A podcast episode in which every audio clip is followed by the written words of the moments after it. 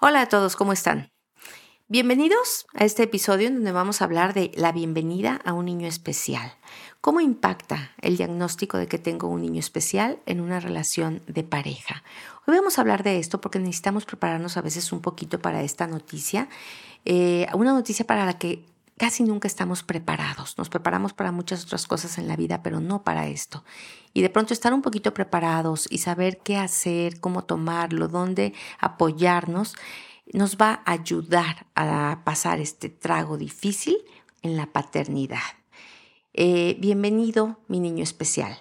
Yo soy Marcela Castillo y este es Auxilio Somos Papás, el podcast. ¡Auxilio! Somos papás. Yo soy Marcela Castillo, experta en psicología infantil empeñada con transmitir a los papás los conocimientos sobre psicología infantil que les den herramientas para formar hijos felices, seguros de sí mismos, independientes y responsables, para lo cual te comparto la experiencia de años de ejercicio profesional. ¿Y por qué no? Invito a expertos en ciertos temas que nos den luz, nos destruyan mitos de todos tipos que obstaculizan la crianza y te den tips efectivos. ¿Sabes por qué? Porque ser papá es la labor más trascendente del ser humano. Y somos seres exitosos solo cuando vemos a nuestros hijos alcanzar el éxito.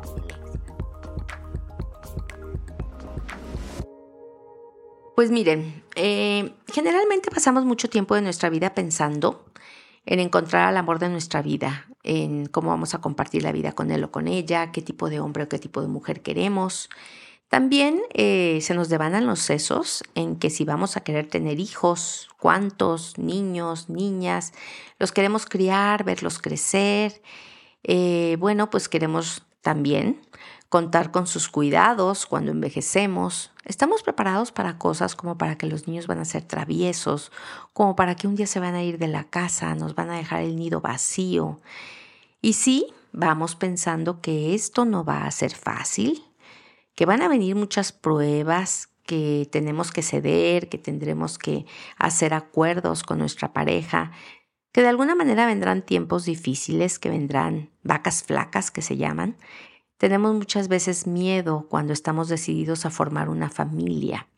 Tenemos un miedo que a veces nos paraliza unos días antes de, de, mudarnos con esta pareja, de entrar a un altar o de subirnos a un juzgado a, a determinar quiero vivir en, en, pareja con, con esta persona. Pero pues confiamos que el amor es muy profundo, que el amor es verdadero, que el amor va a ayudarnos a superar todos estos obstáculos. Pero yo creo que nadie nos preparamos para una frase de algo no va bien con este niño. Nunca pensamos que en esta novela que nos estamos pintando de pronto vamos a abrazar a un bebé mientras recibimos una noticia dura, porque tiene eh, un diagnóstico, ya sea de una condición genética o congénita que lo va a acompañar de por vida y que automáticamente va a cambiar drásticamente nuestra vida, va a cambiar drásticamente nuestro proyecto de vida. En eso poco pensamos, poco nos preparan y de pronto eh, los pediatras, los ginecólogos, la gente que está en un hospital, no tiene, no tiene la forma, no tiene el tacto, no tiene el cómo darle a los padres la noticia de que tienen un hijo especial, de que su vida ha cambiado de hoy y ha cambiado para siempre. Estos hijos especiales, algunas veces, con mucho esfuerzo, con mucha dedicación, con mucho presupuesto, lo vamos a ver volar, lo vamos a ver ser independiente, productivo. Pero otras veces, por más que hagamos hecho esfuerzos, por más que nos hayamos dedicado a él o por más presupuesto que tengamos, tenemos la certeza de que no volará con sus propias alas. Tendremos que estar aquí para él, pues nos va a necesitar por mucho más tiempo de lo que pensábamos. Y quizás no será él el que nos brinde los cuidados esperados en nuestra adultez o en nuestra vejez. Quizás tenemos que ser unos viejos mucho más, eh, mucho más en forma porque él va a seguir, él o ella van a seguir necesitando de nosotros. Yo creo que este es el primer pensamiento, el primer impacto que tiene una pareja cuando recibe un niño especial. Es un niño que va a depender en todo momento de mí y es un, niño que cambia inmediatamente la, forma como yo tengo de ver la vida.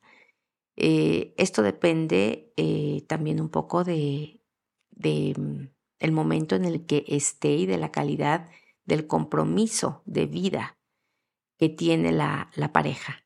Depende de cómo voy a recibir este impacto. Si la pareja está en un buen momento, si la pareja tiene mucho compromiso de vida, pues la pareja lo va a resistir más. Pero si la pareja no tenía mucho compromiso de vida, si la, si la pareja está pasando por un mal momento, pues lógicamente va, va, a recibir este trancazo de una manera muy fuerte e incluso puede llegar a romper con, con, con el vínculo, porque pues esta crisis personal tan fuerte, con altas y bajas que se va a empezar a tener en cada uno de los miembros de la pareja que van a vivir un duelo, eh, van a separarlos por un camino bien solitario. Ni digo bien solitario porque, mira, podríamos pensar que somos una pareja y que ambos estamos recibiendo esta noticia fuerte de un hijo que es de los dos y que vamos a cruzar juntos el duelo del hijo que no tuvimos. Sin embargo, los duelos son absolutamente personales.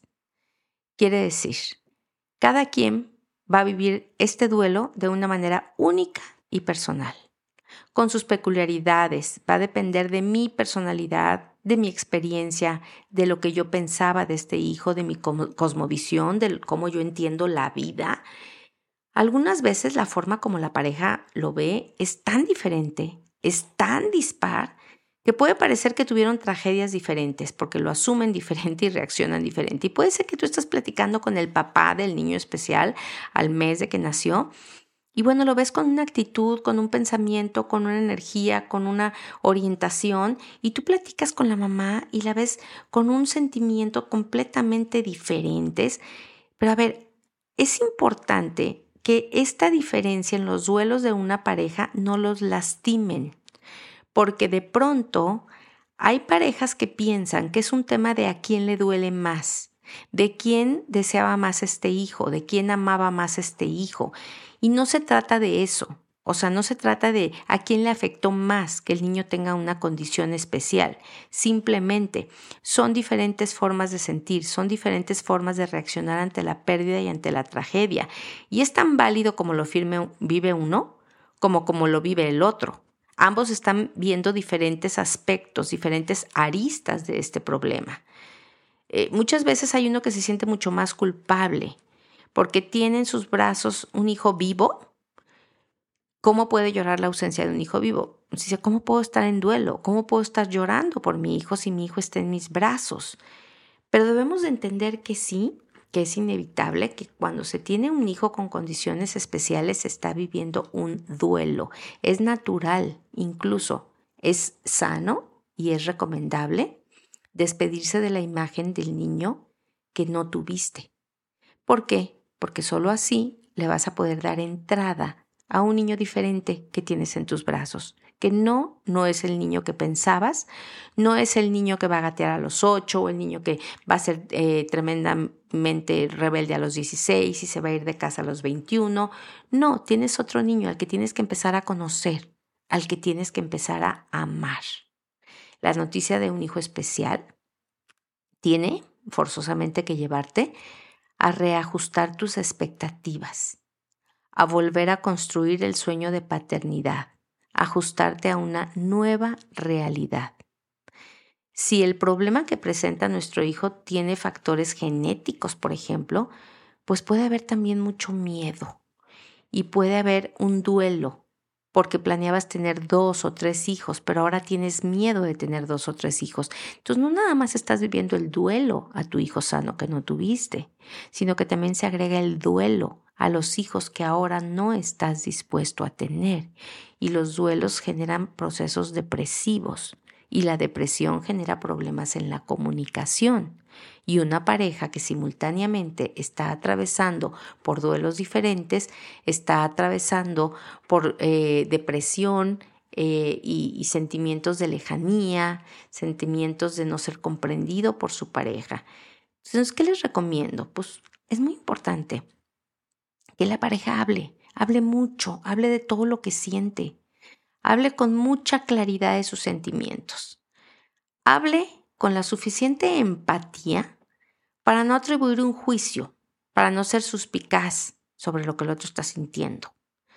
Es muy importante eh, ver eh, con esta diferencia de percepción cómo lo sientes tú, cómo lo entiendes y por lo tanto cómo podemos ayudarnos el uno al otro. Eh, aunque habrá puntos de encuentro y también habrá puntos de divergencia o cosas en las que estén de acuerdo o no con respecto a un tratamiento, a la elección de un especialista que los acompañe, no deberán sentir que esto los divide, que por esto se pelean lo deberán, deberán sentir como que esto les complementa, como que pensando diferente o teniendo diferentes puntos de vista pueden abarcar más posibilidades en el amplio abanico que el caso de tu pequeñito te está presentando. Un hijo especial es un trauma en la pareja en la mayoría de los casos. Eh, entonces, vamos a revisar cuál es la visión del mundo que tenemos o que teníamos. Vamos a transformarla Aquí de pronto puede surgir un desequilibrio, porque a lo mejor, dependiendo de nuestros niveles, eh, diferentes niveles de conciencia, podemos tener pensamientos incompatibles, que no, no, no sentimos que para nada nos complementamos, sino que incluso nos contraponemos de la manera como entiendes tú el problema del pequeño y la manera como comprendo yo el problema del pequeño. Por lo tanto, ahí yo les recomiendo buscar a un especialista que les oriente, además de buscar al genetista o buscar al, al, internista o buscar al especialista que te va a orientar sobre el problema específico que tiene tu hijo.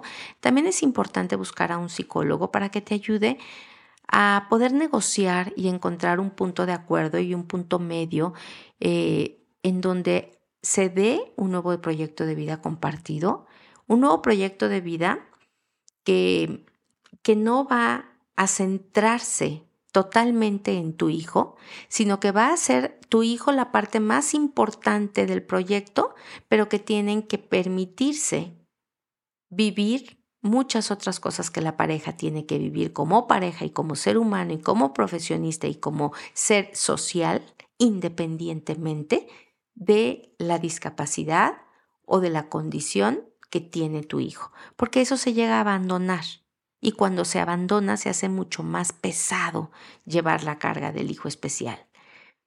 También eh, es importante, eh, aquí es un llamado para, para los, los, este, las personas que están cerca del nacimiento de un bebé, ¿cómo, ¿cómo le damos la noticia a los padres? Esto es definitivo. La forma como lo decimos, la información que le demos va a favorecer o va a obstaculizar la superación del trauma y la aceptación de que los padres puedan llegar a tener con este hijo. Eh, la mayoría de los médicos encargados de dar esta noticia son pediatras, son ginecobstetras, y pues lo hacen muchas veces de una forma descarnada, sin esperar un momento oportuno. Algo bien importante, papá y mamá tienen que estar siempre juntos cuando reciben la noticia. Es inhumano dársela a uno de los padres. Generalmente dan muy poca información acerca de la condición que tiene el niño y a veces, este es un error, cuentan mucho más cuáles son las limitaciones o los problemas que el pequeño va a tener eh, que las posibilidades de desarrollar estas habilidades. Pocas veces dicen lo que puede llegar a ser. Muchas veces los especialistas, porque pues es parte de su formación, eh, dicen lo que el niño no va a poder llegar a ser. Y lo primero que sucede cuando los padres están unidos es que un padre va a tomar el liderazgo. Hay un padre al que emocionalmente le va a pegar mucho más, está menos disponible. Eh, quizás genere un vínculo muy, muy fuerte con el niño, lo sobreproteja, o quizás le cueste, le cueste vincularse con el niño, pero está en este tema de, está apagado emocionalmente y el otro tomó una actitud activa de liderazgo y por lo tanto eh, está haciendo muchas cosas que son por el bien del niño y por el bien. El padre que está menos disponible, obviamente pues no puede acudir a las citas con los especialistas, se va a enterar de esta experiencia a través de su pareja que está más activo, más motivado, que genera, que hace una búsqueda, que hace una búsqueda en hospitales, que hace una búsqueda de doctores, especialistas. Eh, el otro se puede sentir como que lo han dejado de lado, como que no cuenta, como que no está presente. Entonces hay que cuidarnos de que a pesar de que nuestra pareja esté muy poco disponible porque esté muy apagada por la noticia, debamos de incluirla, debamos de pedirle que nos acompañe, aunque poco hable, aunque poco pregunte, pero es parte también del problema. La persona que está a cargo todo el tiempo del niño también por su parte puede sentir que no es justo que le toque toda la responsabilidad de encontrar recursos aquí para, para cuidar, para ayudar a su hijo. Y con el tiempo se pueden acumular en una pareja sentimientos o resentimientos porque uno está más involucrado en la situación que obviamente compete a los dos. Por lo tanto, cuando una pareja se enfrenta a una situación de un niño especial, tenemos que repartir las tareas de manera equitativa. Tenemos que hacer lo posible por acompañarnos a las citas con los especialistas tenemos que tener una profunda comunicación para mantenernos unidos en este proceso. Eh, la manera en que los dos lo van afrontando y cómo lo van resolviendo, esto va a determinar la unión y el crecimiento de la pareja o el distanciamiento. Miren, para todo niño es bien importante su familia unida y cada uno de los padres va a cumplir con un rol esencial en su salud mental y para un niño especial es aún más importante tener a unos padres unidos. Es aún más importante la aceptación, el esfuerzo de ambos como equipo, anteponiendo su diferente forma de ver el problema al amor que se le tiene a este hijo y desde el amor conectarse con la comprensión, la empatía, la paciencia y la compasión. Eh, ahora también, Dado que el duelo es un proceso que requiere de mucha energía e implica poner en marcha muchísimos recursos, puede suceder que el padre que está viviendo el duelo más profundo deja de ser comunicativo, tan comunicativo como lo era antes, o modifica su patrón de comunicación, se vuelve más callado, se vuelve más aislado, se vuelve más distante, eh, se vuelve más distendido quizás, o más relajado, o más tenso, o de ser muy cariñoso con su pareja, puede pasar a ser menos cariñoso o nada cariñoso. Y esto mm, tiene que ver con la necesidad de establecer un diálogo interno con su dolor para irle dando salida, para irle dando sentido. Si tu pareja ha tenido cambios cambios en su energía, en su forma de ser, su forma de comunicarse, no es hacia ti, no es un desamor, no te está culpando porque tienen un hijo especial, simplemente está entablando un diálogo interno muy profundo y está dándole sentido a su vida y está entendiendo cómo va a funcionar de ahora en adelante. Probablemente esté rehaciendo o fabricando un nuevo proyecto de vida con el principio de realidad que tiene. Entonces es importante que tú comprendas estos cambios y que te adaptes a algunos de estos cambios. Algunos de ellos quizás son reversibles y otros pueden tardar un poquito más. Hay que tener especial cuidado de que, de que sean reversibles, de que la pareja nuevamente vuelva al punto en el que estaba, de que vuelva a, tener la misma comunicación, de que vuelva a tener las mismas posibilidades, pasen el mismo tiempo juntos, los mismos hábitos. Pero a veces esto lleva tiempo, porque una pareja a veces busca mucho apoyo y mucho consuelo en su entorno, por ejemplo, en su familia de origen. Entonces eh, van a encontrar mucha comprensión a veces en, su familia de origen, apoyo ayuda con los horarios del niño, con las visitas a los especialistas. Puede ser que encuentren muchos más empáticos a sus, a sus hermanas, a su mamá, eh, que a su propia pareja.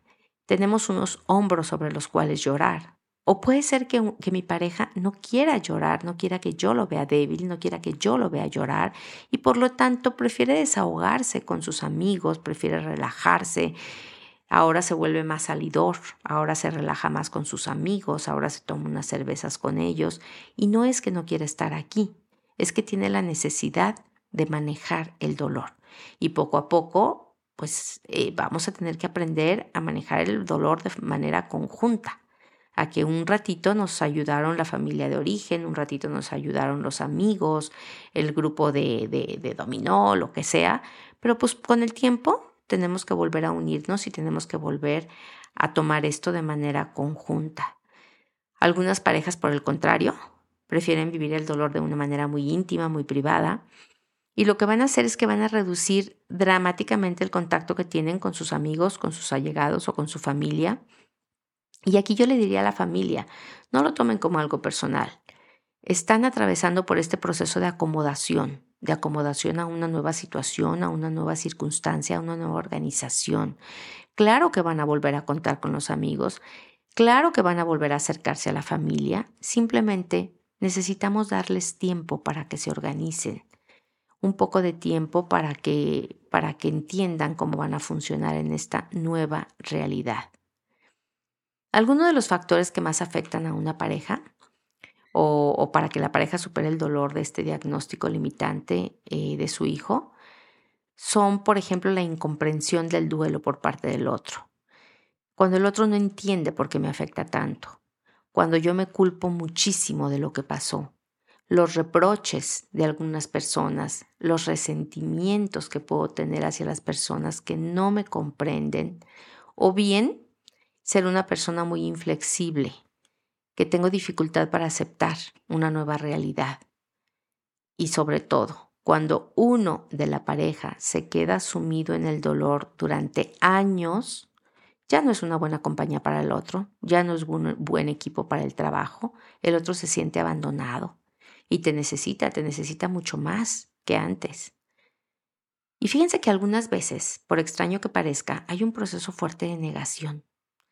Este proceso de negación, bien claro a veces en algunos padres, les lleva a ir de médico en médico esperando escuchar otra cosa, eh, criticando la calidad del médico o su formación profesional, no quieren aceptar esta nueva situación y mientras asumen la, condición de su hijo, pueden perder mucho tiempo, que es un tiempo bien valioso para empezar a lo mejor con temas de estimulación temprana eh, o con algún tipo de tratamiento de acuerdo a la patología o al, o al déficit que tenga el hijo. Y ambos padres pueden estar de acuerdo en el diagnóstico también, más no en el tratamiento, y pierden mucho tiempo. Por eso aquí es importante, sobre todo cuando el niño tiene una condición congénita, el tiempo es muy importante, siempre lo sabemos. Cuanto antes se actúe, mucho más se van a poder em, eh, reparar algunas cosas, evitar algunas complicaciones, evitar algún deterioro. Eh, por ejemplo, uno podría tomar los consejos de los médicos más seriamente que el otro y llevarlos al pie de la letra, y el otro no. O quizás no pueden ponerse de acuerdo en cuanto a la disciplina que le van a dar a este hijo especial. Un padre podría pensar que el otro es demasiado permisivo. El no estar de acuerdo en la relación que tienes con tu hijo, pues no solamente es frustrante para la pareja, sino también se convierte, a la larga en, en un problema, en una problemática para tu hijo, ya que podría ser eh, sentir, perdón, el niño como que hay falta de consistencia y lo confunden. El niño tiene ahora dos problemas. Tiene un problema congénito, una, un problema genético, eh, una limitación, pero además, sumado a ello, tiene un problema de conducta grave porque las reglas eh, o los límites entre sus padres son muy confusos. Y créanme, un problema de conducta va a agravar cualquier condición que un niño tenga. Eh, sin embargo, algunas parejas no resisten el estrés, el estrés tan fuerte que va a implicar este proceso. Y sucede que si ya había conflictos previos, esos conflictos se recrudecen. Miren, eh, existen algunos estudios que hablan de que la tasa de incidencia de divorcio, de divorcio es ligeramente mayor entre las parejas que tienen un hijo con necesidades especiales y especialmente si este es el único hijo. Y pues esto no representa otra cosa más que no pudieron sobreponerse al estrés. También puede deberse a que vivieron una discrepancia en los duelos, a que un hijo con necesidades especiales nos demanda más tiempo y energía.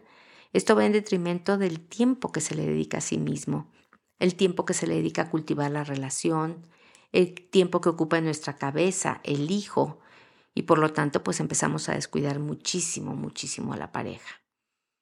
Por eso cuando se tiene un hijo especial, es muy importante reservarnos espacios fuera del mundo de la discapacidad. No perder de vista quiénes somos, qué nos interesa, qué nos motiva.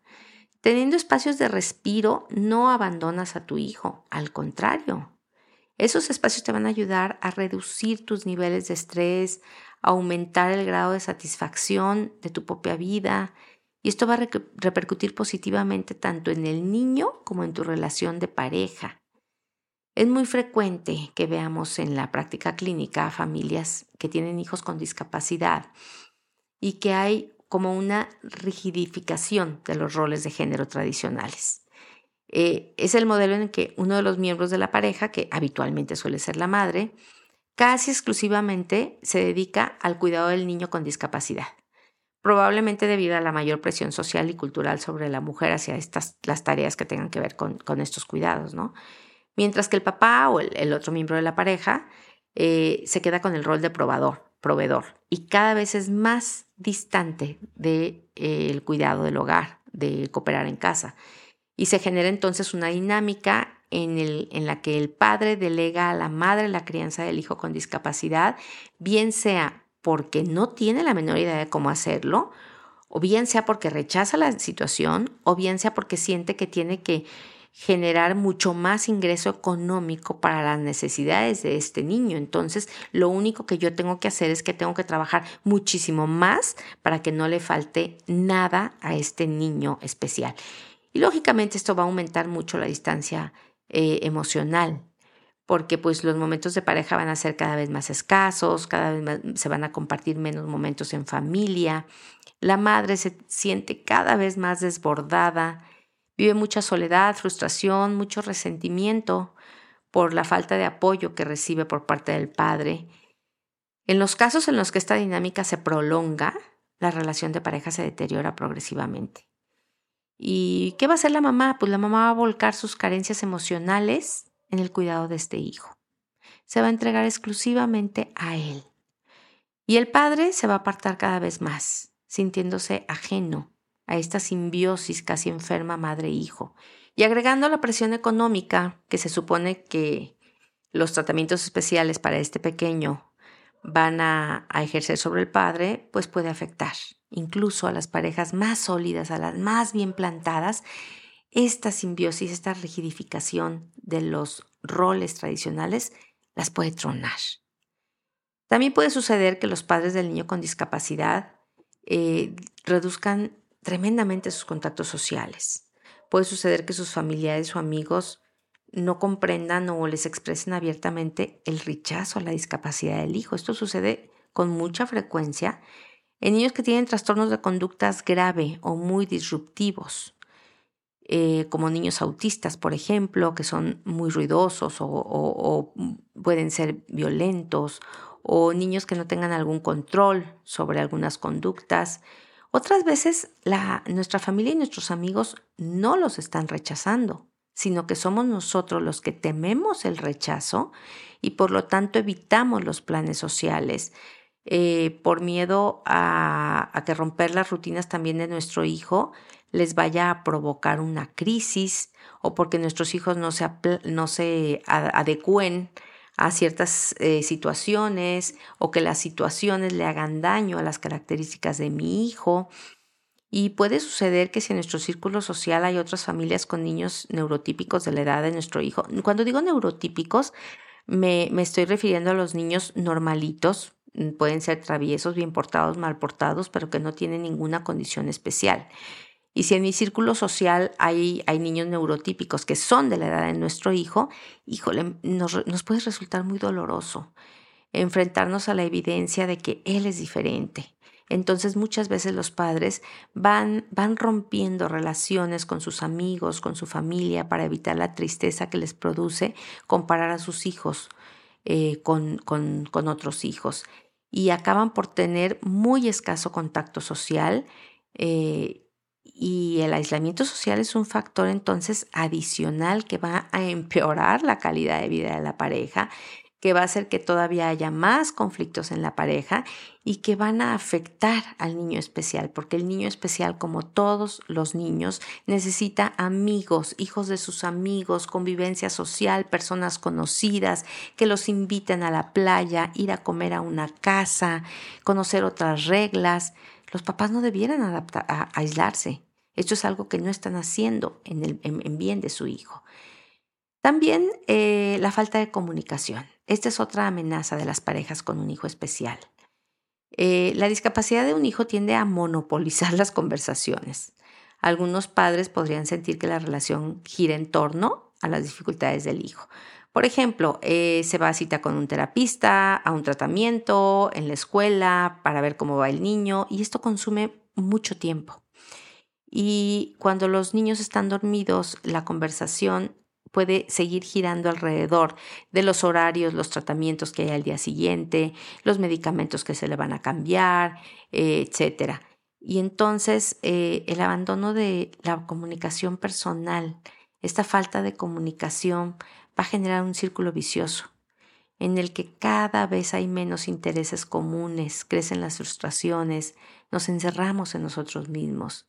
Progresivamente la vivencia de la pareja se diluye y puede llegar un momento en el que la única comunicación sea para gestionar asuntos relacionados con la, con la discapacidad de mi hijo. Y estoy agravando tremendamente la situación. Yo como padre, ¿qué tengo que hacer?